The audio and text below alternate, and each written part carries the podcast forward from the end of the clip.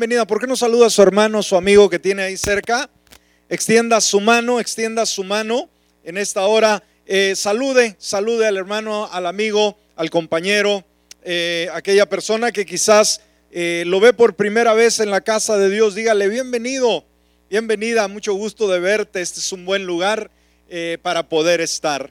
Amén. Después que haya saludado a algunas personas, por favor tome su lugar y póngase cómodo, póngase cómoda. Así que de la misma manera damos una bienvenida a todas las personas que nos escuchan a través de la radio y aquellos que nos ven a través de Facebook Live en esta hora. Bienvenidos, bienvenidas. En esta hora les saludamos.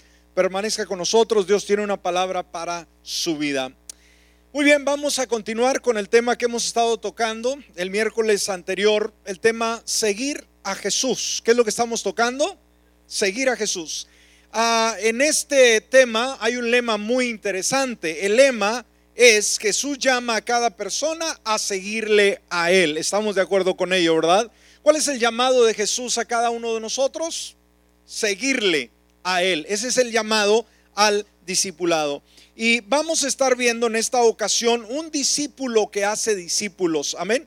Un discípulo que hace discípulos. Si usted está apuntando, por favor es el momento de sacar sus notas, sacar, sacar por ahí a aquellos aquella libreta o su iPad o su teléfono eh, inteligente, cualquier forma en la cual usted pueda eh, poner, apuntar algo, por favor hágalo. Un discípulo que hace discípulos. En el tema anterior mencionábamos cómo Jesús llama por segunda ocasión a un grupo selecto de apóstoles, de, de discípulos, ¿sí? Los llama, ya había habido un llamamiento, todavía no había una causa en ellos, pero en esta ocasión vamos a darnos cuenta la prioridad que le da Jesús a estos discípulos. Eh, y esto lo podemos ver en Mateo capítulo 4, versículo 20 al 22, eh, cuando ya había pasado más de un año después de ese llamado, eh, Jesús estaba listo para llamar a estos hombres, escúcheme, lo mencionábamos anteriormente, un llamado a un nivel de compromiso mayor. Amén. ¿Cómo nos llama el Señor continuamente? Amén. ¿A qué? A un nivel de compromiso mayor. Nunca basta con decir, pues es que ya soy creyente, es que ya me bauticé, es que ya estoy viniendo a la iglesia. No, no, no, no, no es solamente venir a la iglesia. No, no, no, es tener un nivel de compromiso mayor. Por eso Mateo capítulo 4, versículo 20 al 22 dice la palabra, y de inmediato, ¿qué dice la palabra? Y de inmediato ellos dejaron sus redes y los siguieron. ¿Qué es lo que quiere Jesús una vez más? Que que los sigamos, ¿sí? Y pasando más adelante vio a otros dos hermanos, Jacobo hijo de Zebedeo y a Juan su hermano en la barca con su padre, ah, perdón, ah, a otros dos hermanos, Jacobo hijo de Zebedeo y a Juan su hermano en la barca con su padre Zebedeo, arreglando sus redes. Los llamó y dice, y enseguida ellos dejaron la barca ya su padre y lo siguieron. Entonces dijimos, desde ese momento, cuando el Señor tiene ese segundo roce con estos individuos, con estos personajes, ahora a partir de ese momento, el Señor Jesús le da prioridad a su tiempo con estos nuevos discípulos. Entonces debemos de entender algo sumamente importante en el discipulado, es que tenemos que dedicar tiempo. ¿Me está escuchando en esta hora? Cuando usted está trabajando con un nuevo discípulo, usted tiene que dedicar tiempo. Usted no puede decir con que lo vea una vez al mes, con eso va a ser suficiente. Jesús mismo entendía este concepto. Así que de antemano, ¿qué es lo que hace? Ahora se enfoca. Sabe que ya pasó un año, un año y medio, y que ya le queda solamente otro año y medio. O dos años, ¿sí? Tres años y medio del ministerio de Jesús. Entonces empieza a darle prioridad a su tiempo eh, con estos nuevos discípulos. Fíjese la gran diferencia. Por ejemplo, cuando leemos la palabra, nos damos cuenta que Jesús habló a multitudes. Hubo diferentes pasajes bíblicos donde Jesús eh, se dirige a multitudes, a pueblo, a mucha gente que se acercaba para escuchar su palabra. Y de acuerdo a las narraciones bíblicas hay un promedio, escúcheme, de 17 veces en los cuales el Señor se reúne con mucha gente. ¿Cuántas, cuántas veces, hermanos, la Biblia nos narra que se juntó con multitudes para enseñarles? 17 veces, fíjese. Pero desde ese momento, fíjese, la relación que tuvo con sus discípulos, el tiempo que pasó con ellos, la Biblia también lo registra y nos da un registro aproximado de 46 veces en los cuales Jesús se reunió con sus discípulos. ¿Entendemos esto, iglesia? ¿Nos llama la atención esto? Pregunto. Una vez más, la Biblia registra que mucha gente se reunió con Jesús. Por ejemplo, el Sermón del Monte, ¿no? Había muchísima gente y otros más. Un promedio, dijimos, de cuántas veces? 17 veces con las multitudes. Pero las reuniones que tuvo con los discípulos, ¿cuántos fueron? 46. ¿Hay una pequeña diferencia ahí? Bastante, una gran diferencia. Entonces, ¿qué vemos en esto? Y esto tenemos que analizarlo. Mire, cuando hablamos de preparar discípulos, no es perder tiempo, no es una mala inversión. Y no necesariamente tenemos que estar enfocados hacia afuera todo el momento cuando estamos entrenando discípulos. Jesús, vamos a analizar este detalle de acuerdo a este concepto. ¿Qué es lo que quería Jesús en su tiempo? ¿Quería él ganar al mundo? o quería equipar a sus discípulos para que ellos ganaran el mundo? Pregunto. Hermanos, esto es sencillo. Ahora, Jesús era el Hijo de Dios, hermanos. Él hacía milagros extraordinarios. La gente que se acercaba era tocada de una manera sorprendente. Pero sabe que llegó el momento en que para él le interesaba más, escúcheme, le interesaba más discipular nuevos discípulos, nuevos creyentes, que dedicarse él a predicar, a ministrar, a sanar enfermos, cambiar vidas. interesante, ¿no cree usted? ¿Qué nos enseña esto? Que cuando invertimos tiempo en preparar gente, escúcheme, en equiparla, a enseñarle para que aprenda a pescar almas para el reino de los cielos, esto es maravilloso. Amén. Yo creo que esto es, esto es clave y debemos nosotros también respetarlo de esa manera. O decir, uh, pues las mismas clases de discipulado, el estar continuamente hablando, bueno, no se está perdiendo el tiempo, estamos invirtiendo. Quizás la gente decía, pero que venga Jesús a sanar a los enfermos, que venga a hacer una gran campaña, pero no, Jesús se retiraba y con los discípulos eh, dedicaba una mayoría de tiempo porque él sabía que su tiempo estaba cerca. Amén. Y que él no lo podía hacer todo. Por lo tanto, tenía que multiplicarse en estos nuevos discípulos. Entonces, una vez más, la meta de Jesús no era cambiar al mundo, sino llamar y preparar discípulos que ellos sí cambiarían al mundo. ¿Estamos de acuerdo? Ahora, unos capítulos más adelante, Jesús envió a sus discípulos diciendo esto en Mateo capítulo 9, versículo 37 y 38. Fíjese lo que él dice. Entonces dijo a sus discípulos, después de haber llamado a este grupo por segunda ocasión, dijo a sus discípulos, a la verdad, la mies es mucha y los obreros pocos. ¿Qué es lo que entendía Jesús, hermanos? Que había una gran obra que se tenía que desarrollar que había un mundo que tenía que conquistarse, mas sin embargo tenía pocos seguidores. Y yo creo que en el día de hoy entendemos aún que para alcanzar nuestra propia ciudad, para alcanzar nuestra propia comunidad, tenemos pocos obreros.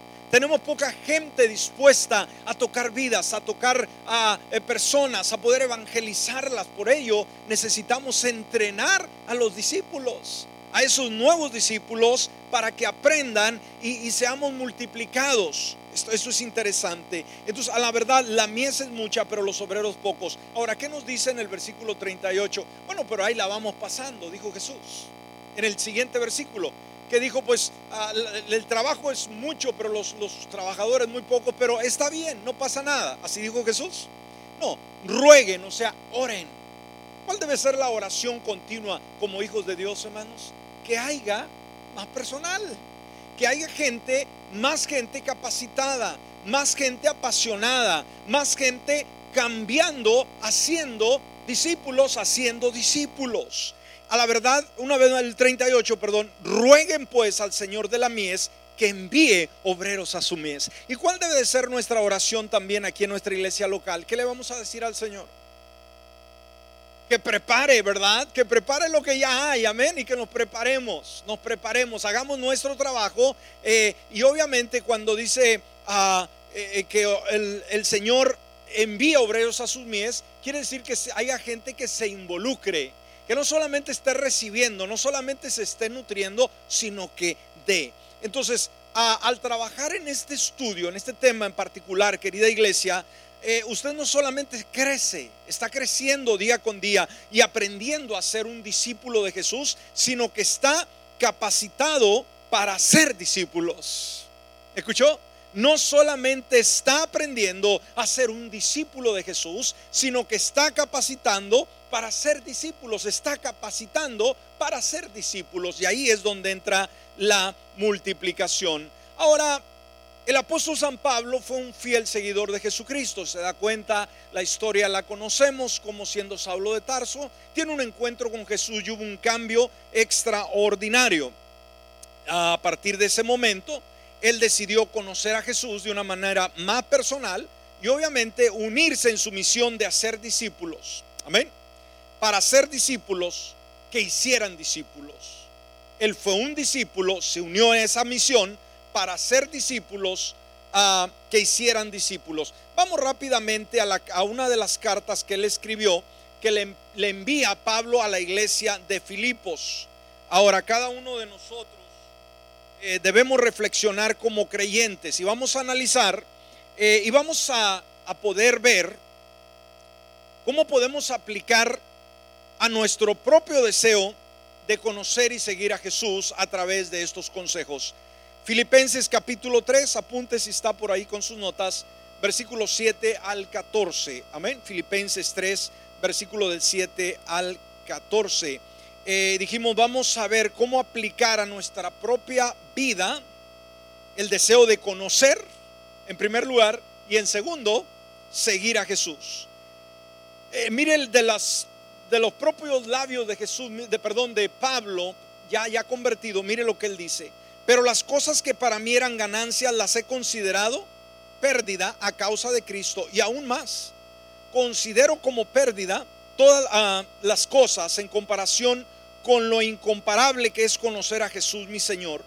Por su causa lo he perdido todo. Fíjese, ese es un discípulo. Amén.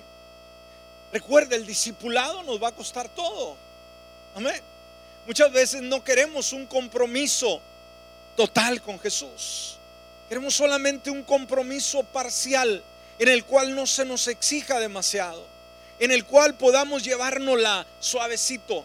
Pero cuando vamos a la escritura nos damos cuenta que Jesús demanda todo de nosotros. Dice, por causa lo he perdido todo y lo tengo por basura a fin de ganar a Cristo y ser hallado en él sin pretender una justicia mía derivada de la ley, sino la que es por la fe en Cristo, la justicia que proviene de Dios por la fe.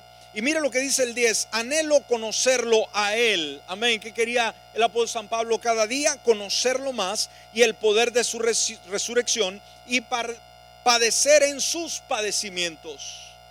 Eso es lo que muchas veces no queremos pagar ese precio, el costo del discipulado, para ser semejante a Él en su muerte y de alguna manera me encontraré en la resurrección de los muertos. No quiero decir que ya lo haya alcanzado, ni que haya llegado a la perfección, sino que prosigo para ver si alcanzo aquello por lo cual también fui alcanzado por Cristo Jesús. Hermanos, yo mismo no pretendo haberlo yo alcanzado, pero una cosa hago. Fíjese lo que él dice, hermano, no, no lo tengo todo. No he logrado todo en Jesús todavía, pero una cosa hago, olvidando lo que queda atrás. Y somos llamados, hermanos, a olvidar lo que queda atrás. Aún el pasado de donde el Señor nos sacó, o aún los éxitos que hayamos tenido en Jesús, tenemos que dejarlo atrás. ¿Por qué? Porque hay una nueva etapa en nuestra vida. Eh, pero una cosa hago olvidando lo que queda atrás y extendiéndome lo que está por delante, prosigo a la meta hacia el premio del supremo llamamiento de Dios en Cristo Jesús. Esto es importante. Entonces aquí podemos ver la abnegación, podemos ver la pasión de un discípulo que obviamente nos muestra a nosotros la forma que nosotros también debemos asumir el discipulado. Una vez más, compromiso total. Déjeme leerle en esta hora eh, una carta de un gran discípulo de Jesús y veamos lo que él expresó. Este es un pastor, fue un pastor africano de Zimbabue y él escribe esta carta y la deja por ahí. Eh, esta carta la encontraron en su escritorio después, escúcheme, que él muere como un mártir. Lo matan por la causa de Cristo Jesús.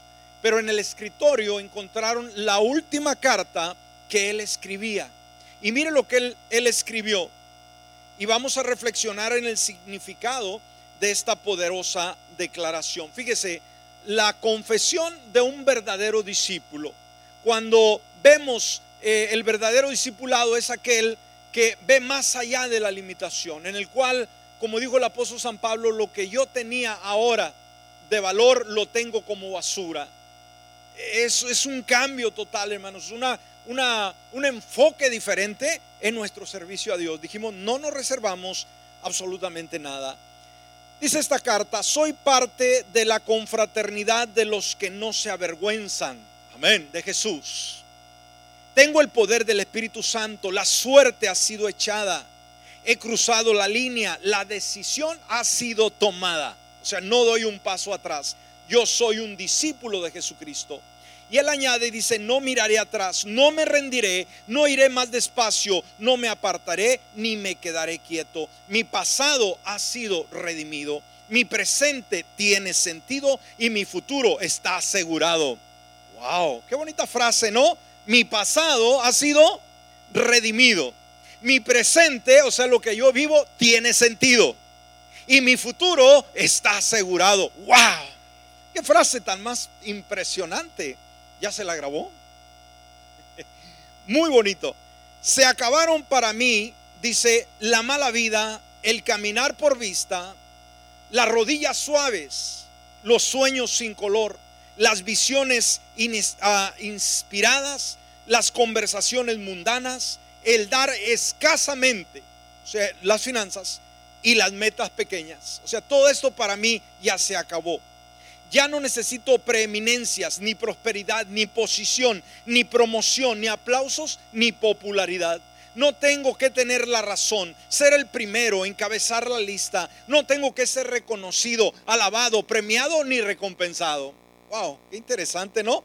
O sea, como que todo aquello por lo cual nosotros luchamos y queremos sobresalir, como les eh, compartía en el tema del domingo, recuerda a Ur ¿Se acuerda de Ur?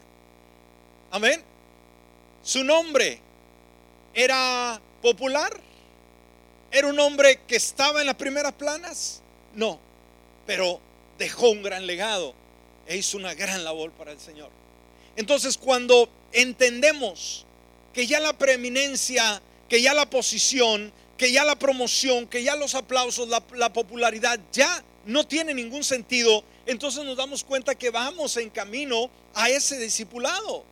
Eh, es muy interesante. ahora vivo por la fe, me apoyo en su presencia, camino con paciencia, me levanta la oración y trabajo con poder. Estoy decidido.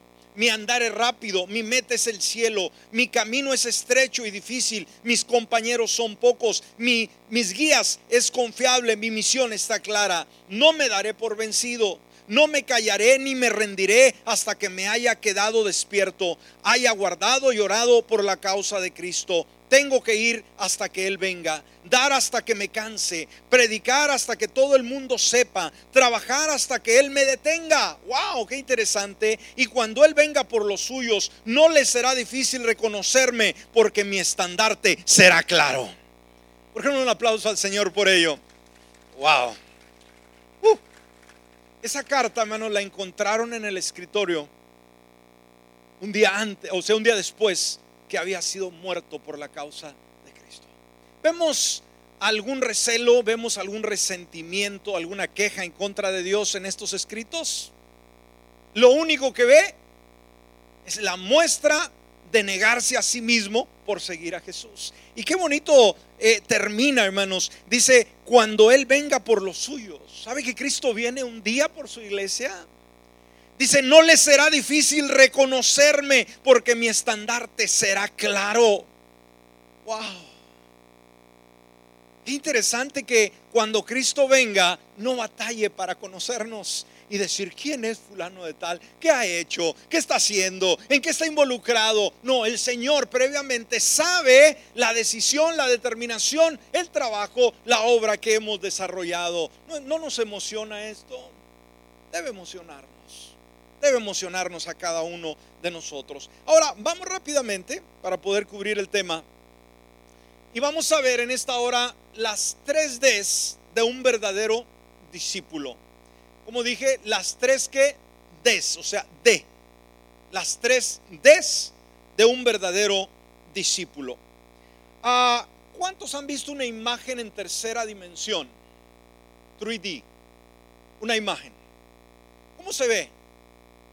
Cuando usted ve una imagen, por ejemplo, plasmada, eh, usted puede ver una casa, usted puede ver un barco, usted puede ver un camino, usted puede ver una caja, una imagen, un retrato, en, una, eh, en un video, en una, eh, no sé, en una imagen. Usted solamente alcanza a ver lo que sus ojos ven. Pero cuando la imagen es en tercera dimensión, usted no solamente alcanza a ver lo alto, lo ancho, sino alcanza a ver lo profundo. ¿Sí me explico? En, la tercera dimensión nos muestra la profundidad, la anchura, lo alto de una imagen. Amén. Ahora, ¿por qué llamar esto las 3Ds? Porque el creyente, hermano, no debe de tener una imagen opaca de cómo es su seguir en Cristo Jesús, sino que debe tener una imagen en tercera dimensión en la cual se ve la altura, la anchura, la profundidad de nuestro servicio. ¿Me explico? ¿Estamos? Está totalmente formado por lo ancho, lo largo, profundo, usualmente similar a la realidad. La imagen en tercera dimensión te da una imagen como la realidad. Si usted ve una imagen en una casa, usted va a ver las ventanas, usted va a ver la puerta, va a ver la fachada. Pero cuando lo ve en tercera dimensión, usted tiene la forma de poder ver adentro, lo profundo. Ahora, Jesús nunca pidió, escúcheme, un tipo de servicio unidimensional. Jamás nos pidió que mostráramos un discipulado en el cual solamente se da la facha. ¿Me explico? Hay tanto creyente el día de hoy que lo único que muestra es la facha. Soy cristiano. Tengo 20 años traigo una Biblia tremenda. Hermanos, tenemos que ir más allá. No solamente una facha, tiene que verse el área tridimensional. Tenemos que ver la profundidad, lo ancho, el crecimiento, la madurez, sucesivamente. Ahora, él estaba buscando seguidores entregados por completo. ¿Me escuchó? ¿Qué clase de personas buscaba Jesús? Que estuvieran entregados por completo. Así que vamos a usar las tres Ds rápidamente para definir lo que es un verdadero discípulo Jesús. Y vámonos a ver si el tiempo nos acompaña. En primer lugar, un verdadero discípulo de, eh, Jesús es devoto a Jesús. La primer D. Un verdadero discípulo es devoto a Jesús. O sea, es, ah, fiel a Él. Eh, ha sacado sus ah, conclusiones y decir, toda mi vida es de Él. Jesús dijo en Mateo capítulo 4, versículo 19, vengan en pos de mí y los haré pescadores de hombres. Él no andaba con cosas. Yo no quiero que sigan pescando peces, yo quiero que pesquen hombres. Amén. Él no perdía el tiempo. Él sabía cuál era la misión y qué es lo que necesitaba. Él no, necesitaba más pescadores. La zona al lado del del lago de Galilea estaba llena de pescadores. Pero lo que él necesitaba era pescadores que ganaran almas para Cristo Jesús. Ahora la pregunta es, ¿Jesús cambió el día de hoy? Pregunto. Todavía, ¿qué es lo que busca? Hombres, sí, pescadores de hombres, seguro que sí. Entonces, ah, ¿cuál fue la invitación favorita que Jesús hacía, hermanos? Buenos días. ¿Cómo están? Buenas tardes.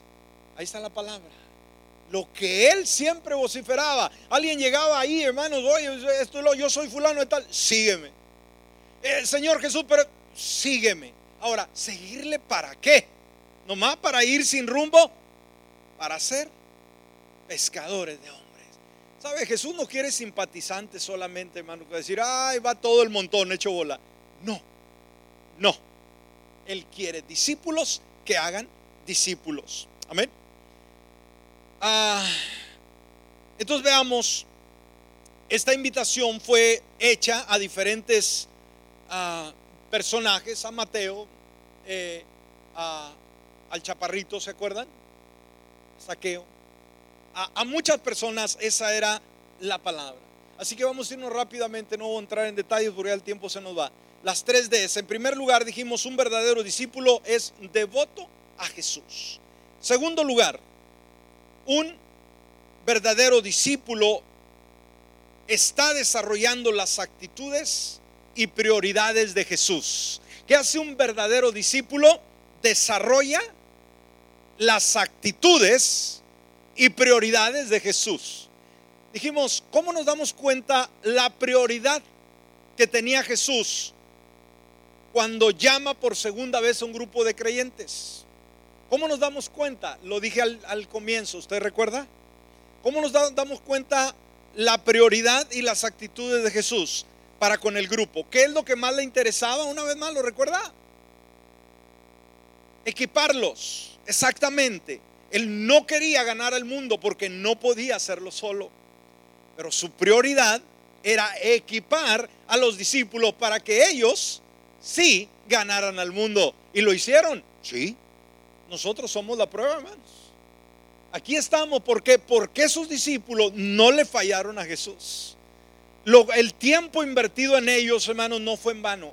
Valió la pena. Como le dije, Jesús, si usted hubiera sido Jesús, y donde llegaba, eh, llegaba un paralítico, un leproso, y usted le ponía la mano y sanaba inmediatamente. ¿Dónde prefería estar? ¿Haciendo milagros? ¿Sanando a los enfermos? Eh, ¿Salvando al pecador? ¿O tomando café con los discípulos? Exactamente. Decir, no, no, no, que voy a perder el tiempo con estos que nomás están tomando café con galletas de animalitos. Para nada. Para nada. Yo voy donde está lo grueso. Yo voy donde están los milagros. a ver cuánto más puedo eh, sanar, salvar. Pero sabe que Jesús fue cauteloso. Y las multitudes siempre estaban listas para cuando Él llegaba o donde Él llegaba. Pero llegó el momento en que Él se hizo a un lado. Y sabe que simple y sencillamente dedicó el tiempo con sus discípulos. Amén. Entonces, es desarrollar las actitudes y prioridades de Jesús. Dijimos, ¿cuáles son las actitudes y las prioridades de Jesús? Nosotros tenemos nuestras prioridades mm, muy marcadas. Hoy yo tengo que hacer esto, hoy yo estoy ocupado en esto. Eh, eh, y, nos damos cuenta, hermanos, en las reuniones nos damos cuenta cuáles son las actitudes y las, las prioridades de mucha gente. ¿Lo puede ver? ¿Puede ver usted cuáles son las actitudes y las prioridades de mucha gente? Amén. Ahora, ¿esas son las actitudes y prioridades de Jesús? No, no, no, no, no. Jesús vio el potencial en aquellos pescadores, pero era necesario que pasara un tiempo, pasara un tiempo con Él para poder desarrollarlos como seguidores capacitados. Usted tiene que pasar tiempo capacitándose, aprendiendo, desarrollando el potencial. Esto es importante, es decir, otra vez al, curso de discipulado. Yo voy el domingo cuando llega toda la gente. Es muy aburrido el discipulado. ¿Se da cuenta? Las, las actitudes y prioridades de Jesús. ¿Por qué necesitamos desarrollar un mejor discipulado? Para que los discípulos puedan hacer nuevos discípulos. El pastor no puede convertir la ciudad. Un solo pastor no lo puede hacer. Pero 80, 90, 100, 150, 200 personas, vamos a hacer una gran diferencia. Cuando todos tenemos las actitudes y prioridades de Jesús. Entonces, durante los siguientes dos años, estos discípulos aprendieron a desarrollar, perdón, las mismas actitudes y prioridades de Jesús. ¿Cuál era el sueño de Jesús? Hacerse rico, comprar un yate, irse a pescar, irse de vacaciones. Esas fueron las prioridades de Jesús. No, para nada. Entonces estos mismos discípulos, ¿qué es lo que hacen, hermanos? Comenzaron a desarrollar las mismas actitudes y prioridades de Jesús. Ah, muy bien. Eh, vamos a ver la tercera D. La segunda, ¿cuál fue? Dijimos. Desarrollando actitudes y prioridades de Jesús. Y la tercera D es simplemente destacándose en hacer discípulos que hagan discípulos. Amén. La tercera D, ¿cuál es? Destacándose en hacer discípulos que hagan discípulos. Esta es la multiplicación. Si no nos multiplicamos, si no, no transferimos ese conocimiento, esa unción, a ese toque de Dios, no nos reproducimos en nuevos discípulos, nunca vamos a crecer en número. Nunca vamos a multiplicarnos. Tenemos que destacarnos en hacer discípulos. En primer lugar, empieza de algo se equipa el primer grupo y el segundo grupo ya empieza a extenderse más allá. Jesús dijo en Mateo capítulo 4, versículo 19, Mateo 4, 19, y les dijo, vengan en pos de mí y los haré pescadores de hombres. Estos hombres ya no se conformarían con simplemente salir a pescar. Ahora iban a pescar personas ya no volvieron, hermanos, al mar. Ahora se convirtieron en expertos ganadores de almas. A partir de ese momento quedarían cautivados por una visión. Escúcheme, con esto vamos a estar cerrando. A partir de ese momento quedaron cautivados. ¿Cómo quedaron? Cautivados. Cuando algo, algo le llama la, la atención, cuando usted está cautivado. ¡Wow! Quedaron prendidos, quedaron conectados por una visión de multiplicación de discípulos. ¿Me escuchó? Se lo leo una vez más. A partir de este momento quedarían cautivados por una visión de multiplicación. ¿Cuál sería la visión de ellos de ahora en adelante? ¿Pescar más peces? ¿Llenar las barcas de pescado? No, no, no, no. Se olvidaron de las redes. Ahora su visión había cambiado. No más pescados, pero sin muchas almas. Por una visión de multiplicación de discípulos y de llevar el mensaje de Jesús por todo el planeta. Había una labor mucho más grande que ellos mismos. Un reto, un desafío enorme. Y esta es la misma misión que Jesús lanza a sus discípulos a través de todas las generaciones. Amén. Es la misma visión que el Señor lanza a sus discípulos a través de todas las generaciones. Hoy es nuestra generación. Hoy nos tocó a nosotros vivir. Somos llamados a hacer la labor. Mire lo que dice eh, la gran comisión, Mateo 28, versículo 18 al 20, que ya todos estamos muy familiarizados con ello, pero con esto vamos a cerrar. Mateo 28, 18 al 20. Jesús se acercó a ellos y les dijo, Toda autoridad me ha sido dada en el cielo y en la tierra. Por tanto, vayan y qué? Hagan discípulos. Vayan y hagan discípulos. Hermano, algo que lo preocupaba. Yo creo que al despedirse podía haberles dicho, bueno, fue un placer haberles conocido. Eh, miren, eh, tranquilos, este, todo va a estar bien. Ahí nos vemos en su última instancia, en su último mensaje, ahí está. Por tanto, vayan y hagan discípulos a todas las naciones, bautizándolos en el nombre del Padre y del Hijo y del Espíritu Santo, enseñándoles. ¿Cuál es la labor de, cada discípulo, hermanos? Enseñar. Amén. Enseñándoles que guarden todas las cosas que les he mandado. Y aquí yo estoy con ustedes todos los días hasta el fin del mundo. ¿Y qué podemos decir a esto? Amén. Póngase de.